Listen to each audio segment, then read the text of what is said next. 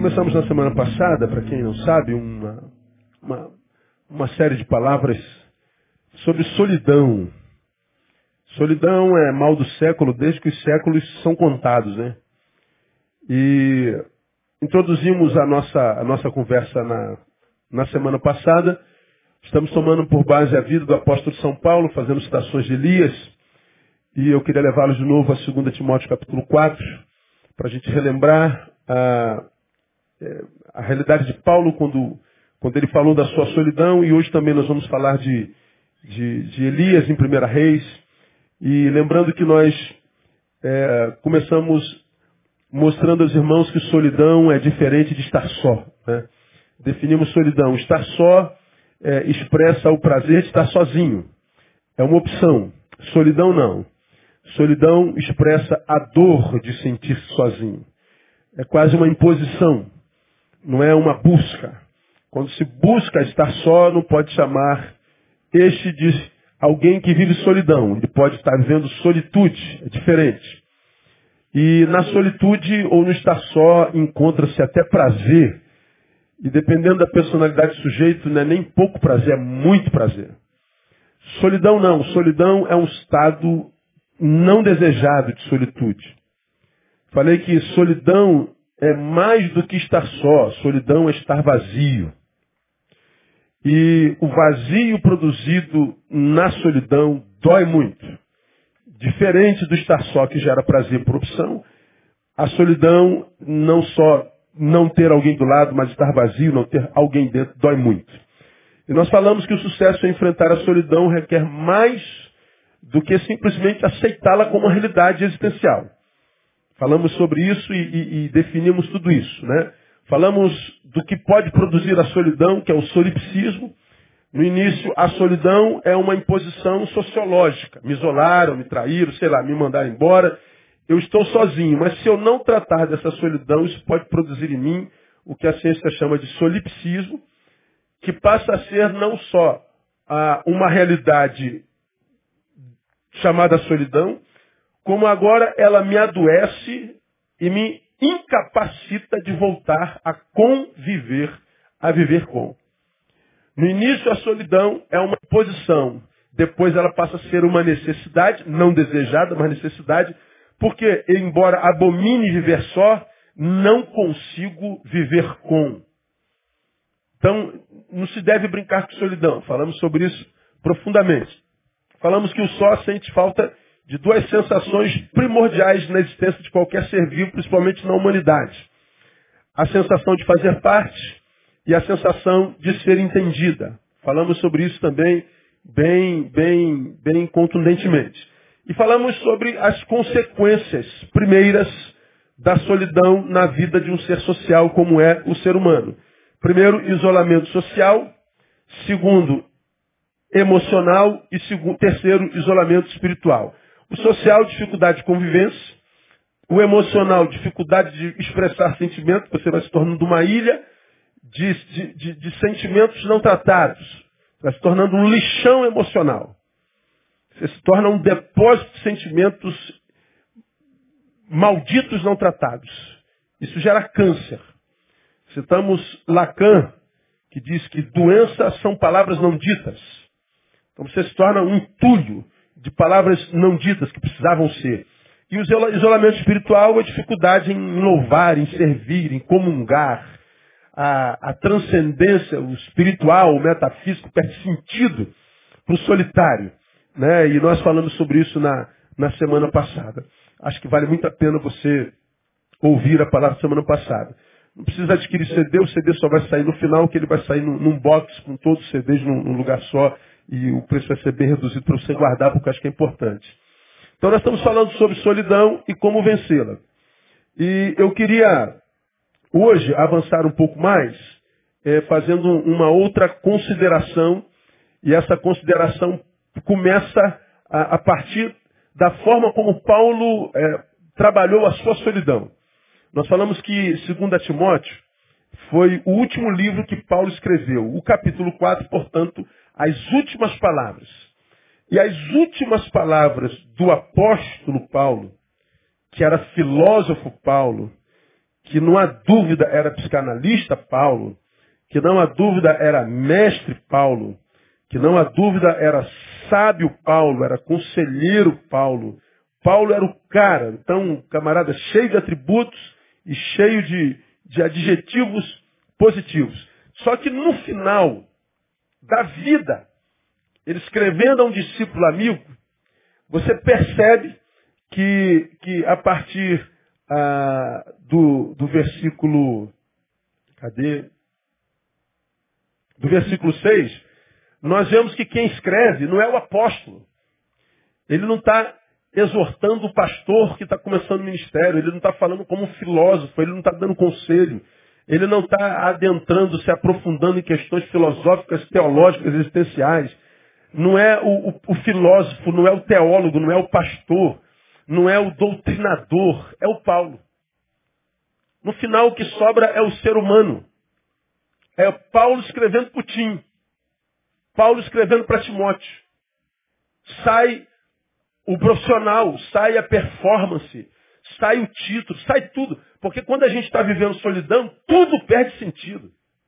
Nada do que produz em mim consegue ser em mim algo suficiente para me tirar essa solidão que me abate.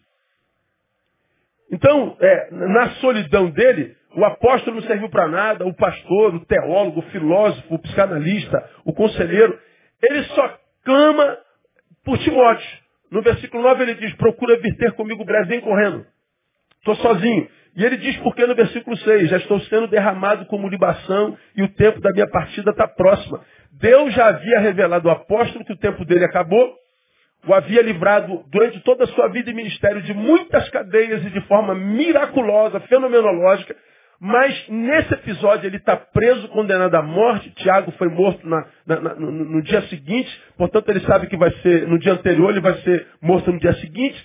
E de posse da revelação de que ia morrer, ele se encontra com seu medo, ele se encontra com as suas frustrações, e ele começa a abrir o coração como ser humano.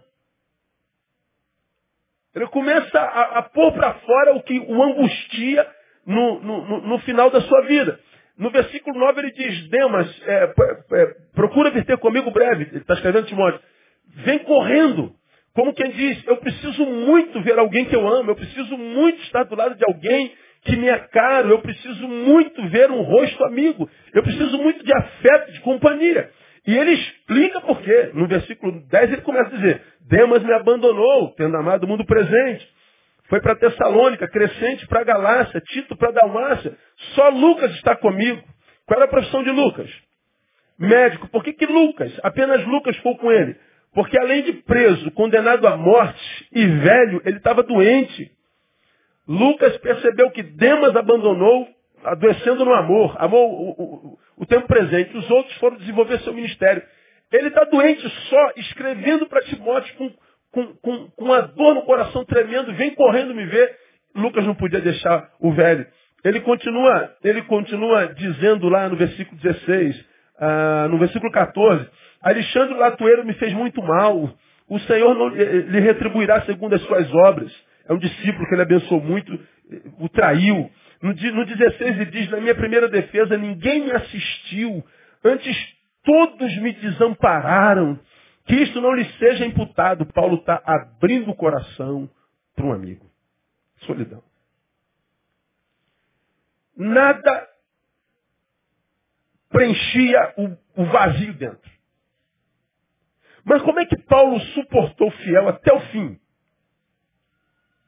Paulo, na sua vida, não deixou de cumprir uma vírgula do que a vida lhe havia imposto e nem do que Deus lhe havia ordenado.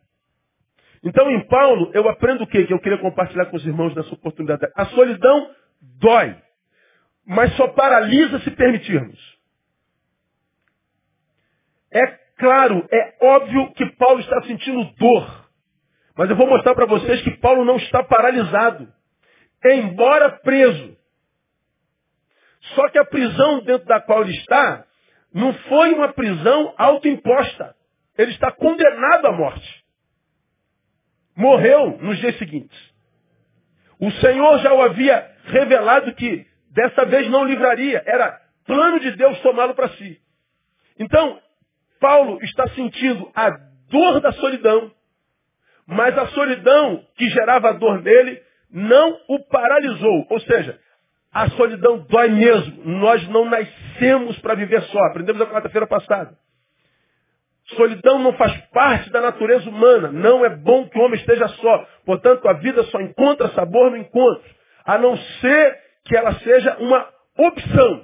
É outra história e cada um tem sua, seu temperamento, sua personalidade e, e, lida com ela como achar melhor e como lhe bem convier. Mas não faz parte da natureza. Paulo, a despeito da solidão, cumpriu a missão e foi fiel ao seu Deus e cumpriu a sua missão fiel até a morte. Como que Paulo conseguiu? Que eu acho que a gente pode tomar como exemplo para caso a gente esteja sofrendo de solidão. Vou mostrar é, a partir de hoje algumas ações subjetivas que são claras, evidentes em Paulo, no seu testemunho, que também certamente servirão para qualquer um de nós se nós aplicarmos a nossa existência. Como que Paulo, embora sentindo dor pela solidão que lhe foi imposto, ele conseguiu ser fiel até a morte, ele não permitiu que a sua solidão lhe paralisasse. Primeiro, Paulo tinha uma missão. Paulo tinha uma vida com propósito. Havia um propósito na sua vida. Ele descobriu a razão para a qual nasceu. Ele tinha uma missão na vida. Paulo não sucumbiu à solidão. Não, não, não foi porque ele, ele, ele é, é, é era melhor do que outros seres humanos, não. O presente de dor é suportável por causa da forma como ele viveu o seu passado. Paulo não foi, como muitos de nós, um, uma folha jogada ao vento, sem sentido, sem função, sem razão alguma. Ah, os seres humanos que estão sucumbindo são seres humanos que viveram a vida assim, sem lenço, sem documento. Seres humanos que acordam e simplesmente falam assim, qual é a boa de hoje? E quando ele fala qual é a boa de hoje, ele está dizendo, o que, que eu vou fazer para me divertir? O que, que eu vou fazer para me alegrar? É gente que veio à vida e que ainda acredita que a vida é um parque de diversões. E essa geração, então, a, a gente fala muito sobre a realidade do suicídio. Meus irmãos, vocês podem se preparar, porque o suicídio vai se tornar uma realidade tão comum a nós que a gente vai ouvir falar disso, já não vai sentir mais nada, porque vai ser só mais um. Eu não estou profetizando, não. Deus me livre e guarde. Eu sei o quanto é desgastante lidar com alguém com, com, com tendências suicidas e é, como é difícil tratar a família que tem alguém no seu seio que se suicidou.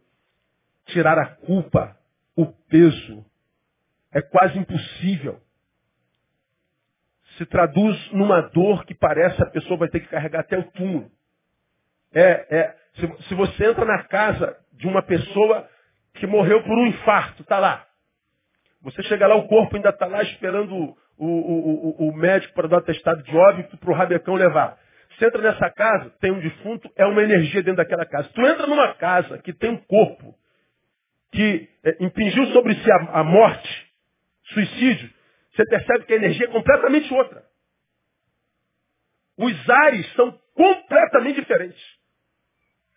Embora ambas as casas tenham um defunto, os ares são completamente diferentes daquele que foi por causa natural do que por aquele que interrompeu a própria vida.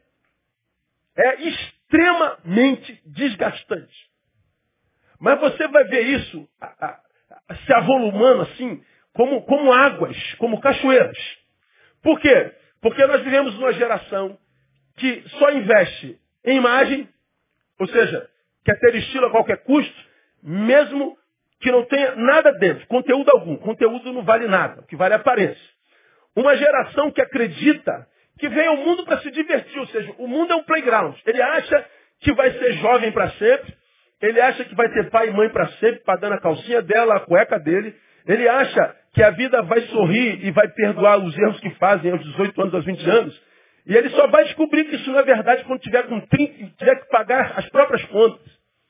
Só que às vezes, num tempo como o nosso, aos 30 anos você já está velho até para o mercado de trabalho. Aos 30 anos você tem conteúdo, você tem currículo e às vezes você não serve.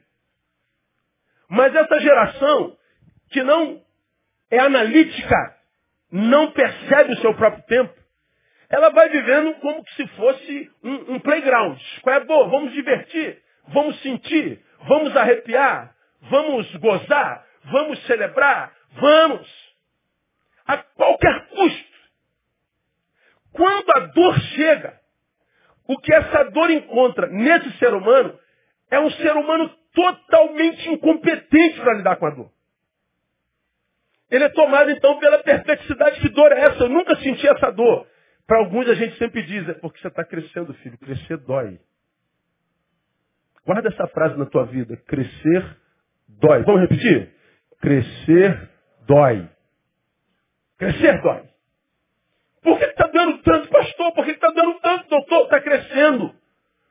A, a, a, a maturidade está chegando.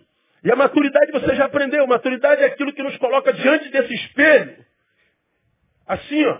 E faz com que a gente se enxergue. E o cara lá do espelho agora maduro, que não é mais aquele moleque que passou pela vida como se fosse playground, aquele, aquele homem que está formando lá, aquela mulher, diz assim, e aí, brother, o que, que você fez com a tua juventude? Se você não tiver nada para dizer para aquele cara do espelho, aquele cara do espelho vai te odiar. Ah, eu, eu me arrepiei muito, peguei todas. Dancei muito, beijei muito na boca. Legal. E aí? O que mais? Jogou a juventude toda fora. Se tornou um homem vazio, incompetente para dor. E na vida o que a gente mais sente é dor, irmão. Não tem jeito, só se engana quem quer. E o pior, você vai ter dificuldade até de se olhar no espelho. Porque vai ter crise consigo mesmo. Então, como que Paulo foi fiel até a morte? Paulo tinha história. Paulo tinha lastro. Agora, você que já se identifica nisso, não se desespere não. Paulo começou velho. Abraão começou aos 75 anos. Catuca alguém fala assim, ó, há esperança para você, irmão. Se desespera não. Diga glória a Deus. Agora, antes, você ainda não tinha feito essa leitura. Agora você já está sabendo como é que acontece. Então tem que mudar, irmão. Citei aqui há bem pouco tempo atrás, Chico Xavier. Chico Xavier disse assim, eu não posso voltar ao início e começar para fazer um novo presente.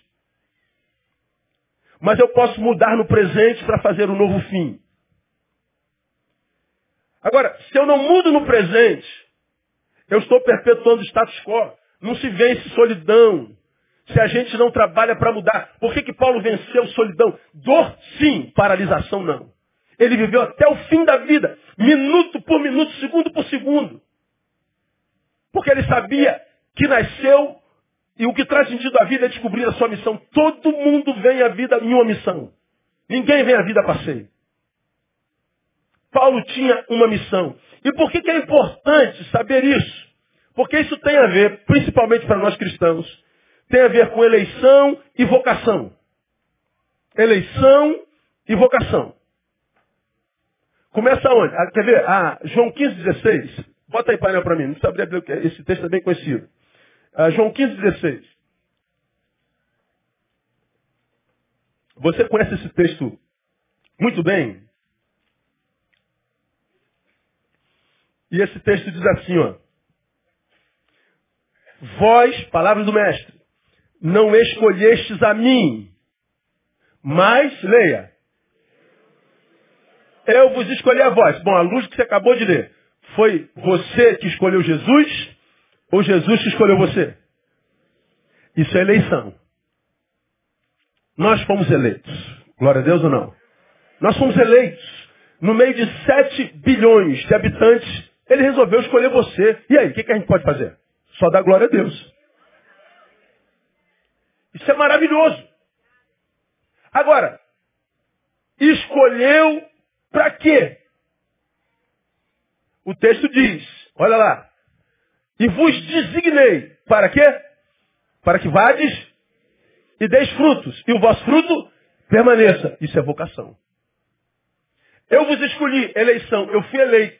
Então veja, quando nós nos convertemos, quando nós conhecemos a Jesus, quando a eleição nos, nos chega, quando o pastor abre a sua boca, fala, ele diz, as minhas ovelhas ouvem a minha voz e me seguem. Então, quando ele falou, você ouviu a voz de Deus, porque você é ovelha, estava perdida, descobriu que aquela voz te era peculiar e você passou a seguir Jesus. Legal.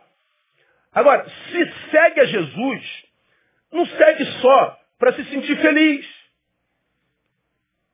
Não segue a Jesus só para que você passe a viver num, num, num, num parque, para que a vida se torne passeio. Porque essa visão de que a vida é um playground, de que a gente está na vida passeio, que a gente existe só para correr atrás da nossa felicidade, essa é a visão do homem sem Deus. Essa geração que está aí, ó. Inútil. O problema é que os crentes vêm para a igreja e ouvem um evangelho semelhante à cultura do mundo. Deus tem uma bênção para você. Deus vai restituir você. Deus vai enriquecer você. Deus vai emagrecer você. Deus vai alisar o seu cabelo. Deus vai te dar um carro novo. Deus vai te dar uma casa própria. Deus vai... Pô, quem não quer esse evangelho, irmão? A máxima do evangelho, você já me ouviu pregar aqui, é pare de sofrer.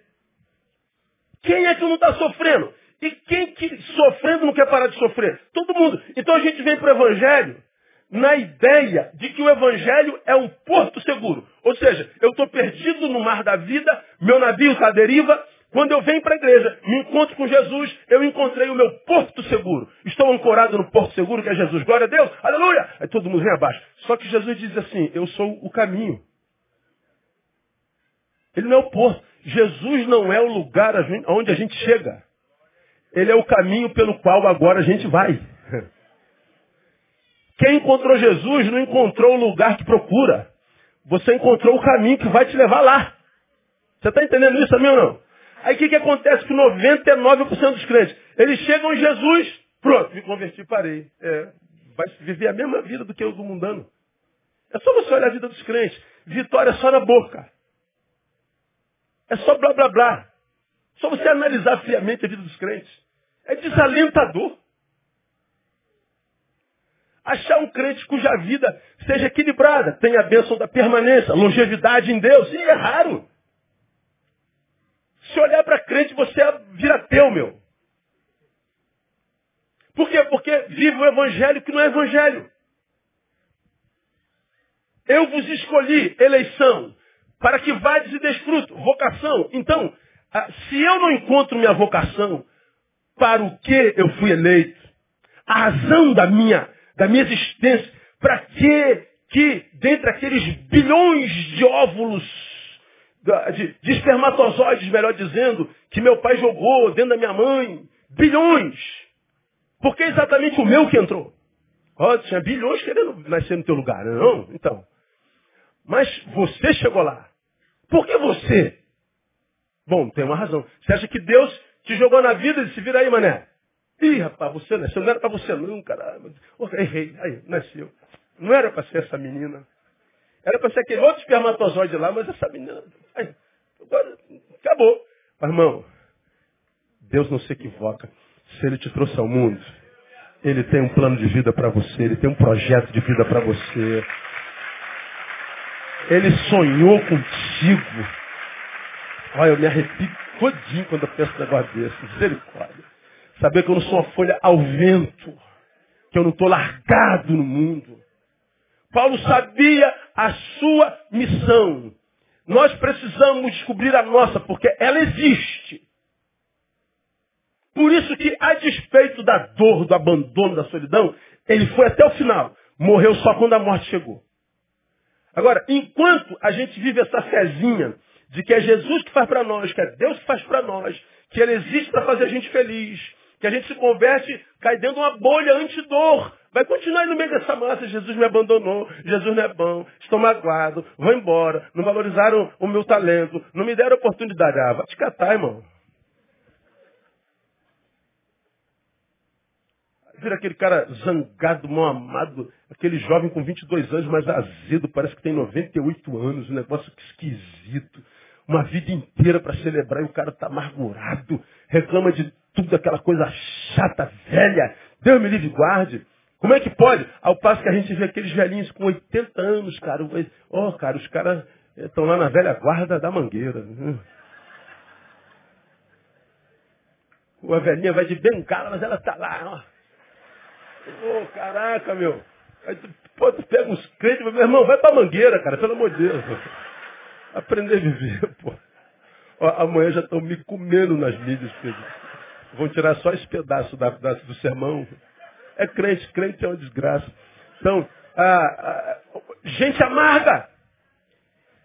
Eu sofro quando eu vejo juventude mergulhada em religião, em igrejas, que ele castra a, a, juventude. Eu passo pela rua, vejo aquele garotinho com oito anos já de terno e gravata. E, e, tão bonitinho. Eu falei, ah, meu Deus. Ele não vai pisar no chão, ele não vai jogar bola de gude, ele não vai pisar na areia da praia. Ele, a religião vai castrar a infância dessa criança. Quantos jovens se convertem e viram velho? Aí você não pode mais usar nem short no Rio de Janeiro, você não pode usar camisa. Você vai fazer um sacrifício que é um sacrifício ao nada. Ao nada. Chega lá embaixo, você percebe que a juventude foi embora e você não viveu. Você se torna um cara de meia idade, cheio de trauma, cheio de taras, cheio de, de sentimentos não controlados, um, um desequilibrado. Por quê? Porque não canalizou a sua sexualidade em lugar nenhum. A sua juventude foi reprimida. Mas o oposto é verdadeiro. Você jogou tua juventude fora fazendo um monte de besteira e não produziu nada útil nela. Nada útil. Aí você cresce um homem bobão, idiota. Às vezes tão lindo, mas quando abre a boca. Meu, esse rapaz, meu Deus. E, e, dizem que geralmente os mais bonitos são os mais bobos, não é verdade? Aí tu vê aqueles caras assim, aquele cara feio que sobra, com a mulher mais bonita da faculdade. Como é que pode, cara? É, vai lá conversar com o cara que você vai ver o papo do cara. E aquele bombadão lá cheio de, de, de esteroide anabolizante, é, bonitão, sozinho. Manda ele abrir a boca. Então, a gente pode jogar a vida fora na, na, balada, como a gente pode jogar a vida fora na religião e, e em tantos outros lugares. Ninguém é perdoado pela vida quando, de posse da vida, joga a vida fora. A vida não perdoa. Paulo conseguiu porque ele tinha missão. Agora, deixa eu mostrar para vocês, além disso, por que, que ter uma missão é importante? Por que, que ele conseguiu? Ele tinha uma missão. Por que, que a missão é importante? Primeiro, porque a missão nos tira do centro da nossa vida. Nota aí. Dentre as muitas bênçãos de ter e saber qual é a missão, é que de posse da minha missão, eu deixo de ser o centro da minha vida. A minha vida não gira mais em torno de mim. Isso não quer dizer que eu me excluí de mim e nem da minha vida. Eu, eu, eu clarifico para você. Quando eu tenho uma missão e eu digo que a missão nos tira do centro, eu estou dizendo que ela compartilha o centro da minha vida com outros. Ela compartilha o centro da minha existência com outros. É, tem alguma coisa na Bíblia que fala sobre isso? Tem que ter, senão não é, não é, não é igreja. Você já viu falar sobre isso? Paulo definindo amor lá em 1 Coríntios capítulo 13. Ele diz que uma das coisas do amor é que o amor não busca seu próprio interesse. O que, é que Paulo está dizendo nesse versículo? O amor busca. O amor não é só passivo.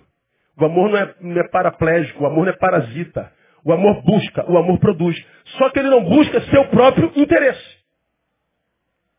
O amor, quando nos alcança, ele, ele não nos permite girar em torno de nós.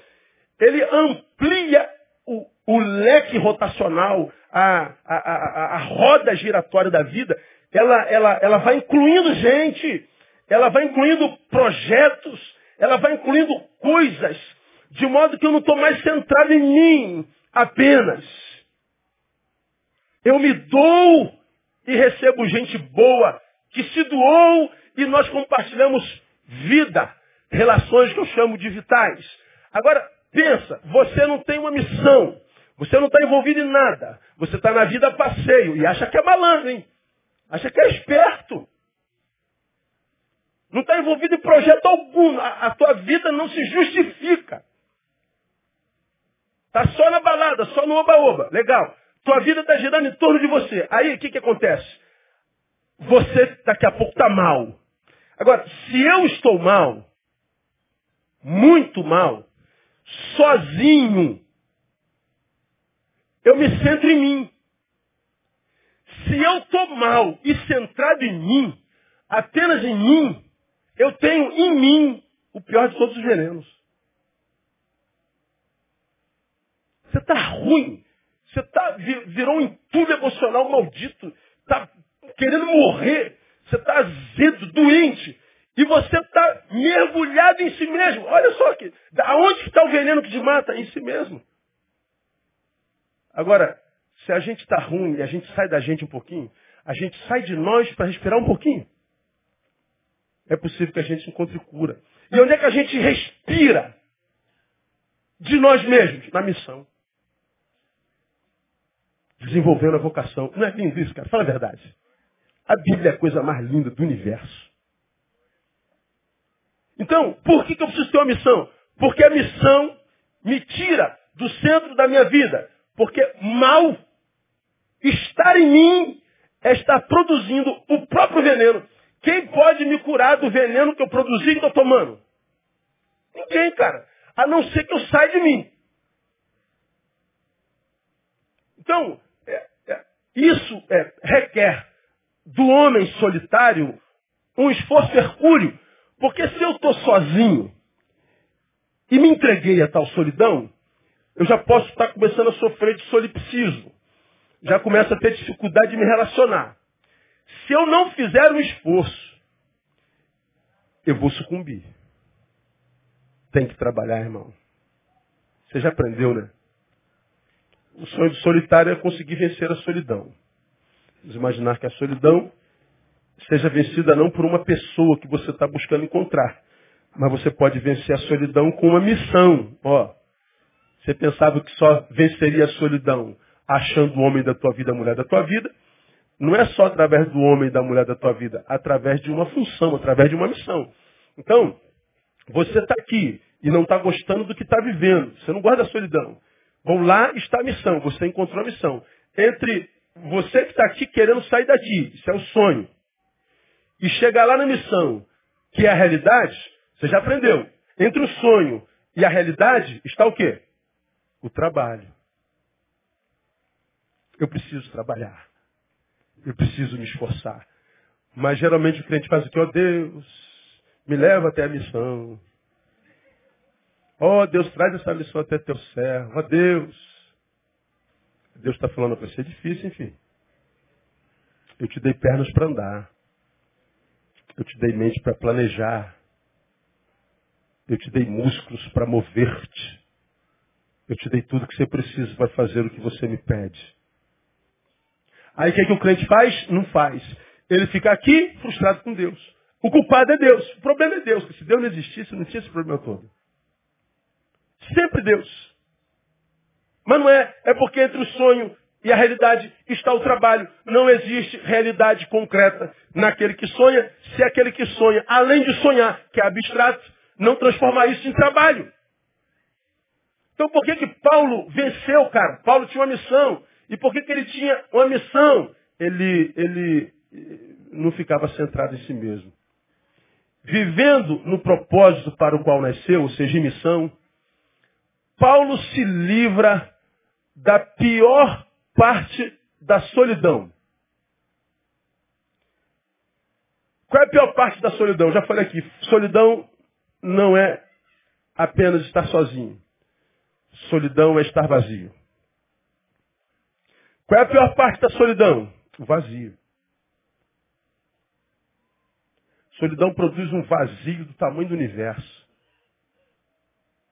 Quem vive isso sabe do que falo. A solidão produz depressão sem precedentes.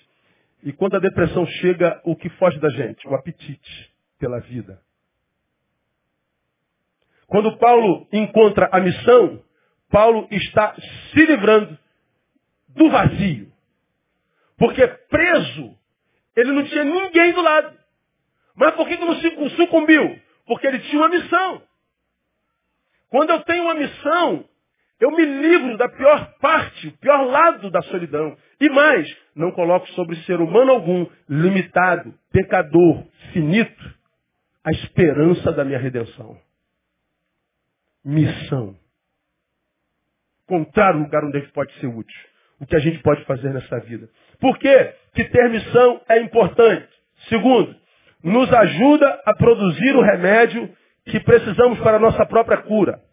Em missão, eu produzo o remédio que eu preciso para a minha própria cura. Isso aqui é fácil de exemplificar.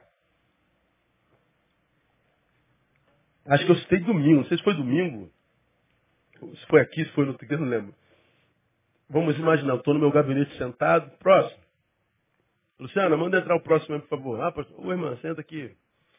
Aí vamos imaginar que naquele dia eu tenha brigado com a minha esposa feio. Tive uma briga horrível. Joguei a meia em cima da mesa. E ela já tinha me avisado 15 vezes.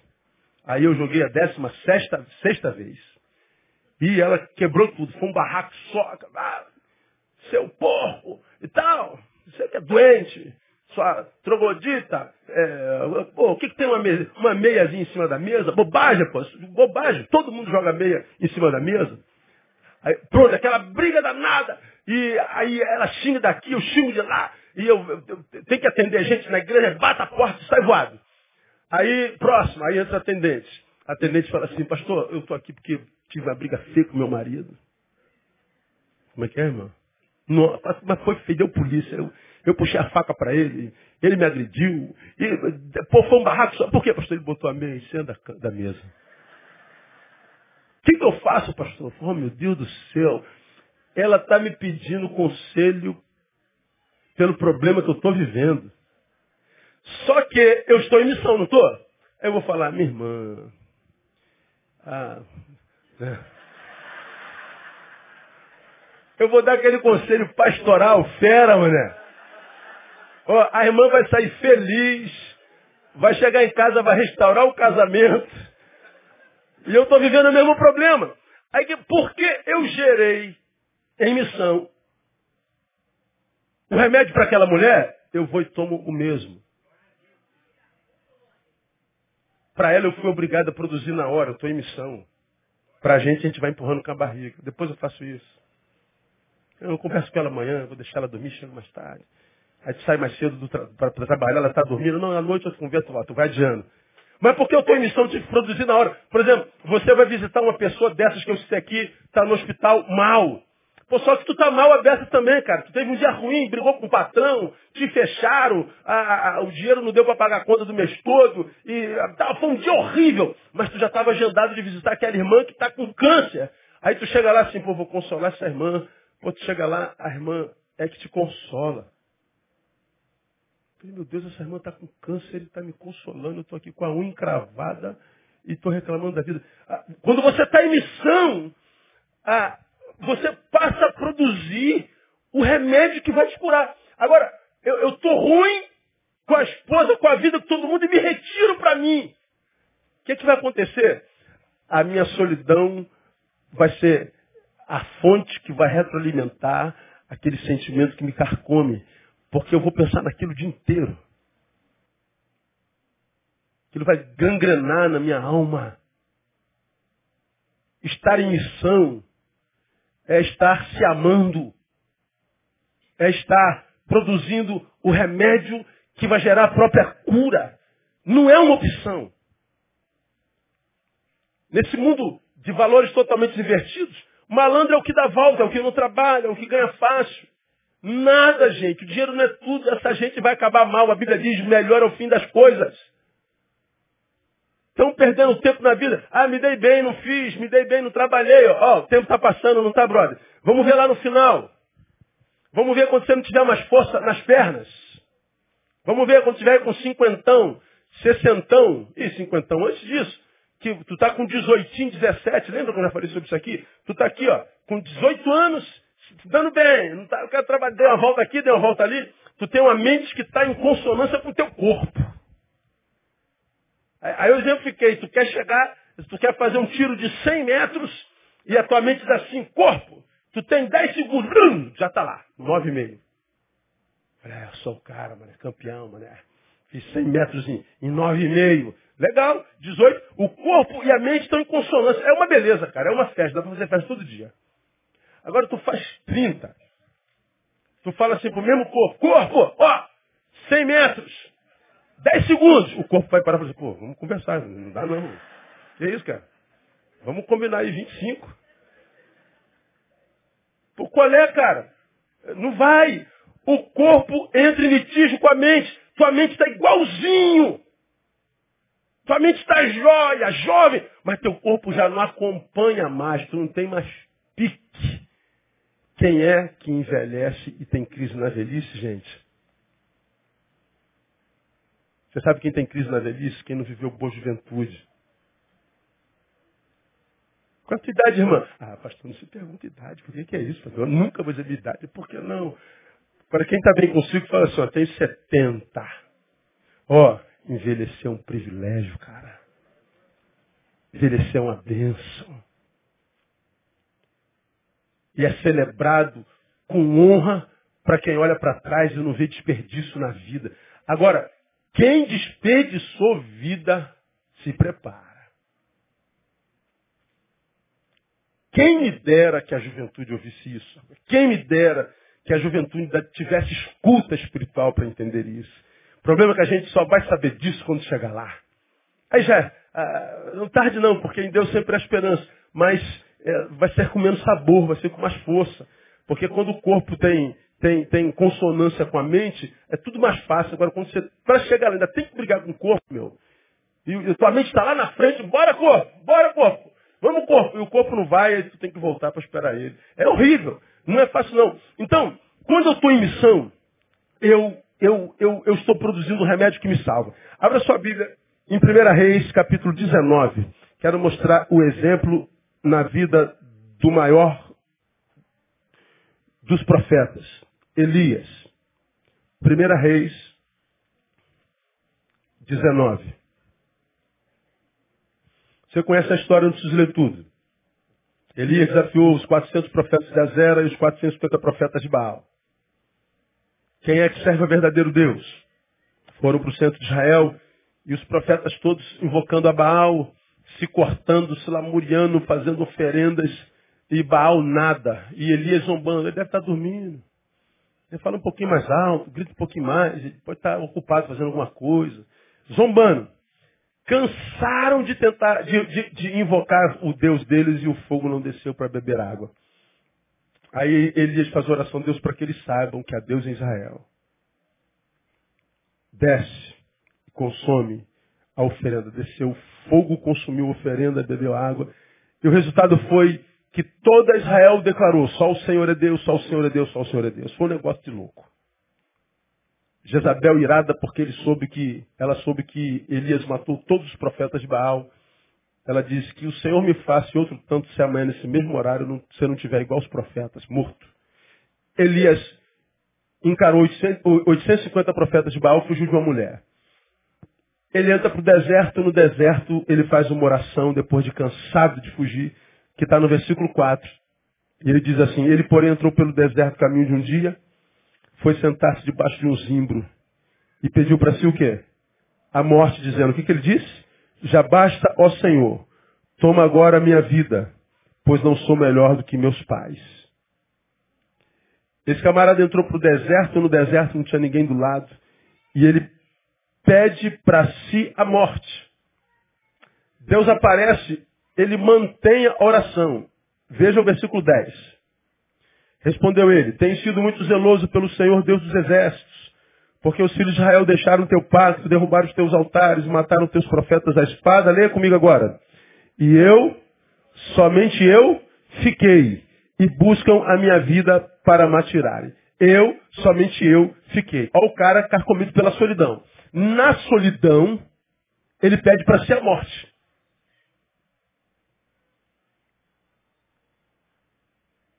Por que, que ele pediu para ser a morte diferente de Paulo?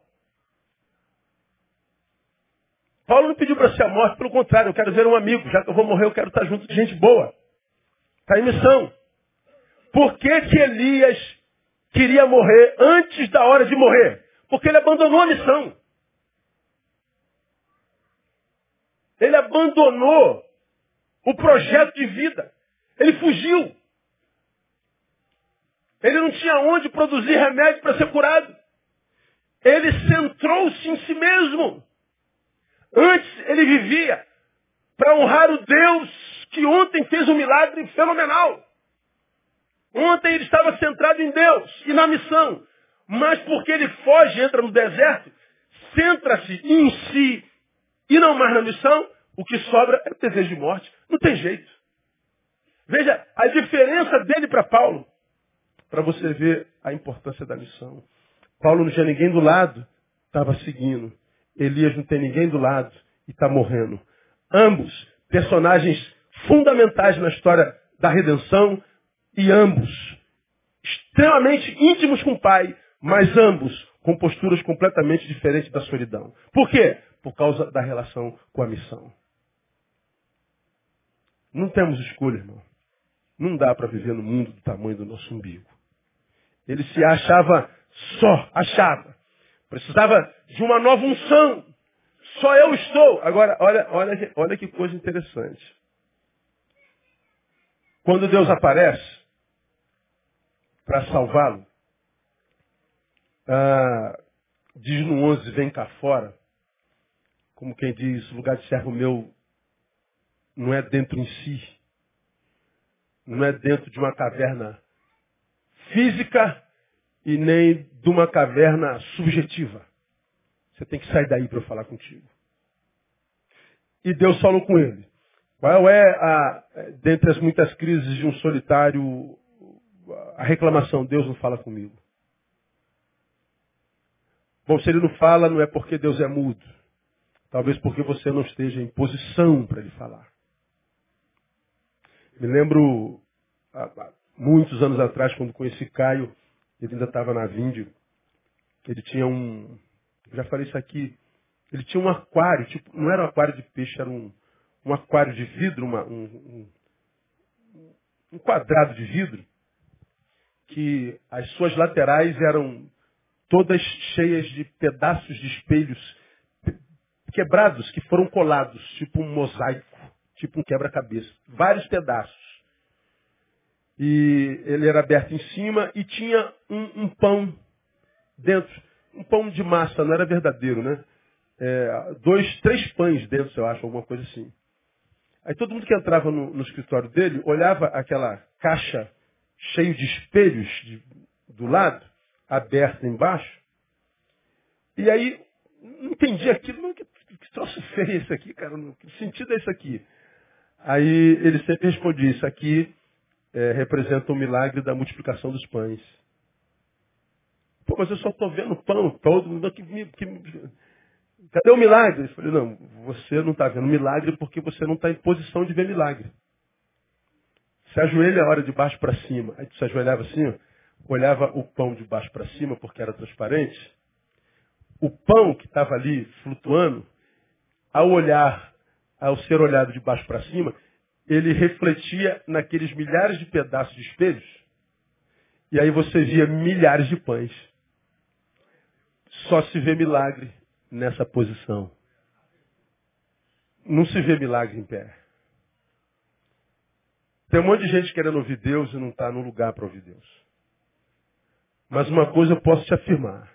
Teu Deus não é mudo. E eu garanto, tenho certeza que mesmo você que achou que Deus ficou mudo, eu tenho certeza que hoje você está ouvindo Ele. Tá ou não está? É a posição. Vem cá fora. Enquanto tiver aí dentro, você vai ser refém do veneno que te mata. Ele sai, Deus fala com ele de uma forma também tremenda. E eu fico imaginando Elias se pondo diante de Deus na fenda da rocha. Como quem dizendo, agora Deus vai liberar uma nova unção, um novo fogo, vai, dar, vai soprar, e eu vou ganhar ânimo de novo, eu vou ganhar fôlego de novo, eu vou ter uma nova unção. Aí você sabe o que Deus fez? Não foi isso que o que Deus fez. Diz o texto,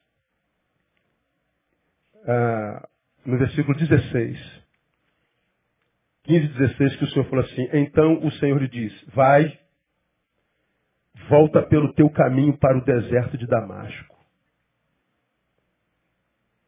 Quando lá chegares, ungirás a Azael para ser rei sobre a Síria, Jeú, filho de Ninzi, ungirás para ser rei sobre Israel, bem como Eliseu, filho de Zafate de Abel Meolá, ungirás para ser profeta em teu lugar. Olha isso, meu irmão. Deus, eu estou precisando de uma nova unção. Deus diz, volta para o deserto de onde você fugiu. Volta pelo mesmo caminho que te trouxe aqui para essa caverna. Volta para Damasco. E você que está querendo uma nova unção, sabe o que você vai fazer? Vai ungir Azael para ser rei sobre a Síria. Você que quer unção, vai ungir Jeú para ser rei sobre Israel. Você que quer uma nova unção, vai ungir Eliseu para teu lugar. Como quem diz, você que precisa de unção, encontrará unção ungindo. Você que espera uma intervenção minha, encontrará tal intervenção intervindo na vida de alguém. Missão. Não tem jeito, irmão, não é mágica. Não é uma campanha de sete semanas. Você está sendo enganado, tem que dar dinheiro na campanha. Não é só subir no monte fazendo oração. Não é uma instituição religiosa. É postura. Para a gente terminar. Missão nos tira do centro, nos ajuda a produzir o remédio que precisamos para a nossa cura. Muitas vezes estamos tristes e mesmo assim cumprindo a missão. E nós precisamos cumprir a missão a despeito do sentimento que nos toma no momento. Ah, Paulo estava preso. E como você percebeu na leitura, triste, só, frustrado, com Demas, com Alexandre Latueiro, com todos os outros discípulos que o abandonaram na sua primeira defesa, ninguém apareceu para defendê-lo. Cadê aquele pessoal todo que ele, é, para quem ele pregou o evangelho? Cadê aquelas igrejas todas que ele passou fundando? Cadê aquela gente toda que ele curou, que ele salvou, que ele apresentou? Ninguém estava lá. Então o cara estava tomado por todo tipo de sensação ruim que um ser humano tem quando está sozinho. Mas a despeito da tristeza, ele continuou, continuou fazendo. Elias, triste, se sentindo só, comiserado, cheio de pena de si mesmo. Deus não tem pena dele. Deus não chega a passar a mão na cabeça. Você volta e unge, se você quer unção. Ele está dizendo o seguinte, irmão, para quem abraçou a missão, como quem entendeu que a missão quem deu foi Deus. E se foi Deus quem deu, é privilégio, não é obrigação, não é peso a gente cumpre essa missão independente do sentimento que nos acomete no momento. Portanto, eu estou terminando dizendo, eu não cumpro a missão só quando eu estou feliz. A felicidade não é o combustível que move um discípulo de Jesus. O que move um discípulo de Jesus é o desejo de produzir prazer no coração dele. E só produz prazer no coração dele quem entendeu que a missão não é uma punição de Deus para nós é um privilégio para que a gente não morra antes da morte chegar. Agora, enquanto a gente for menino, a despeito da idade que tem, com 15 ou 60 anos, e for refém dos sentimentos, não estou bem, não vou. Hoje eu estou bem, hoje eu vou. Hoje eu estou triste, fico. Hoje eu estou alegre, eu vou. Me elogiaram, eu vou. Me, me criticaram, eu fico. Aplaudiram, vou. Ninguém disse nada, eu fico.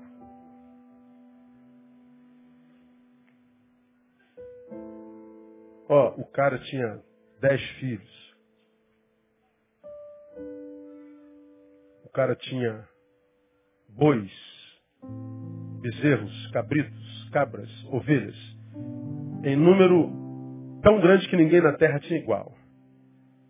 tinha muitas casas, muitos campos, muitas terras, uma família linda e uma intimidade tão grande com Deus que Deus, numa reunião que a gente não consegue explicar, disse lá no céu: Vê meu servo Jó. Não tem ninguém na terra semelhante a ele. Não é ninguém semelhante no Brasil. Realengo. Na igreja Betânia, não. Não tem ninguém semelhante a ele no universo.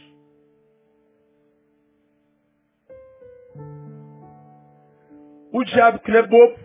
Eu também, se fosse tudo que ele quer, pô. Até eu ser desse jeito, até é louco.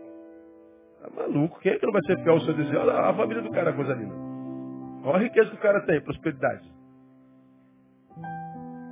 O cara faz a campanha dos 900 com a dupla unção e enriquece.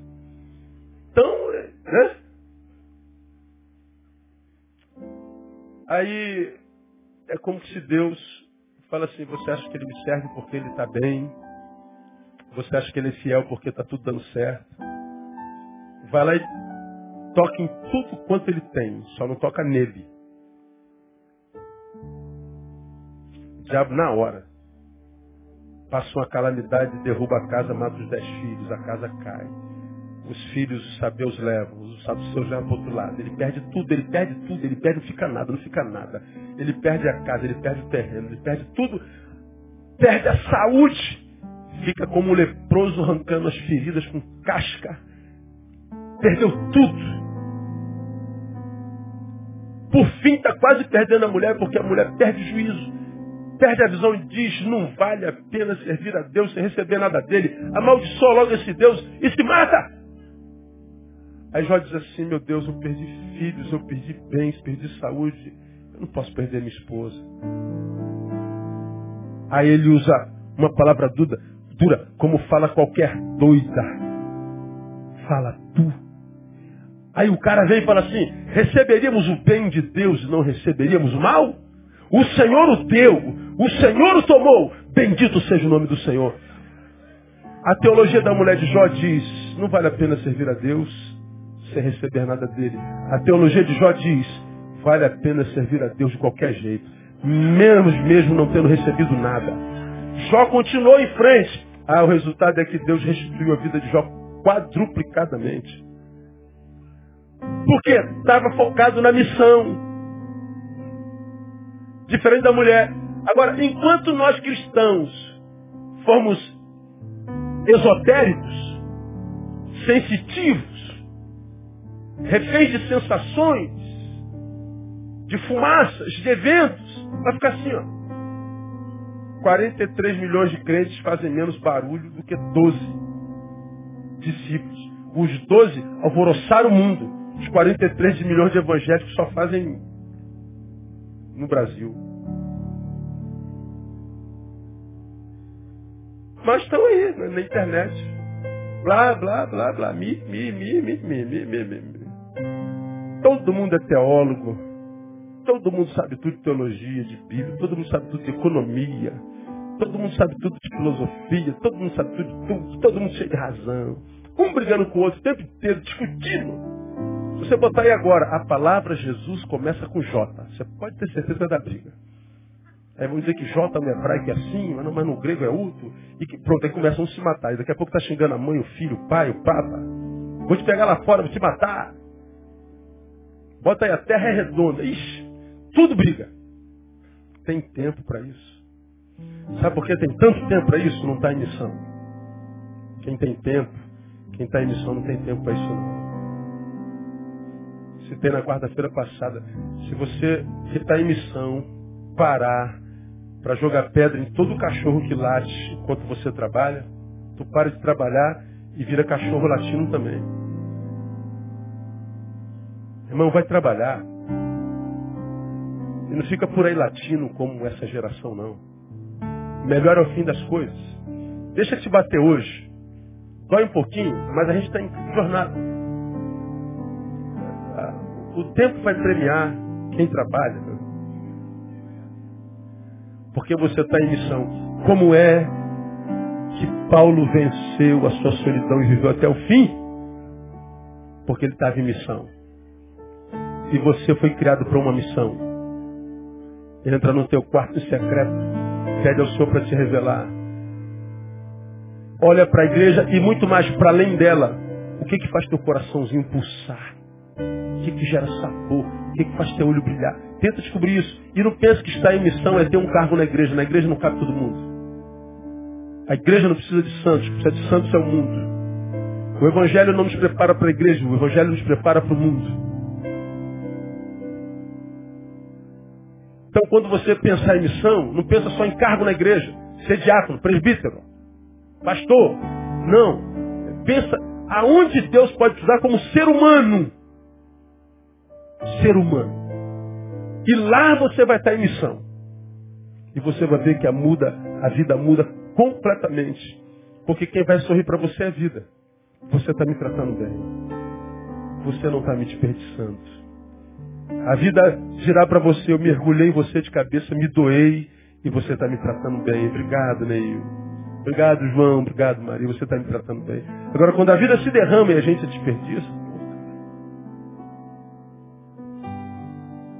ela não se derrama de novo, muitas vezes, na vida dessas pessoas.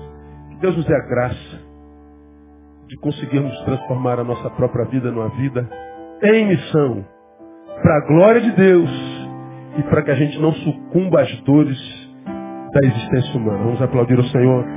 Na semana que vem a gente volta. Os caras pé.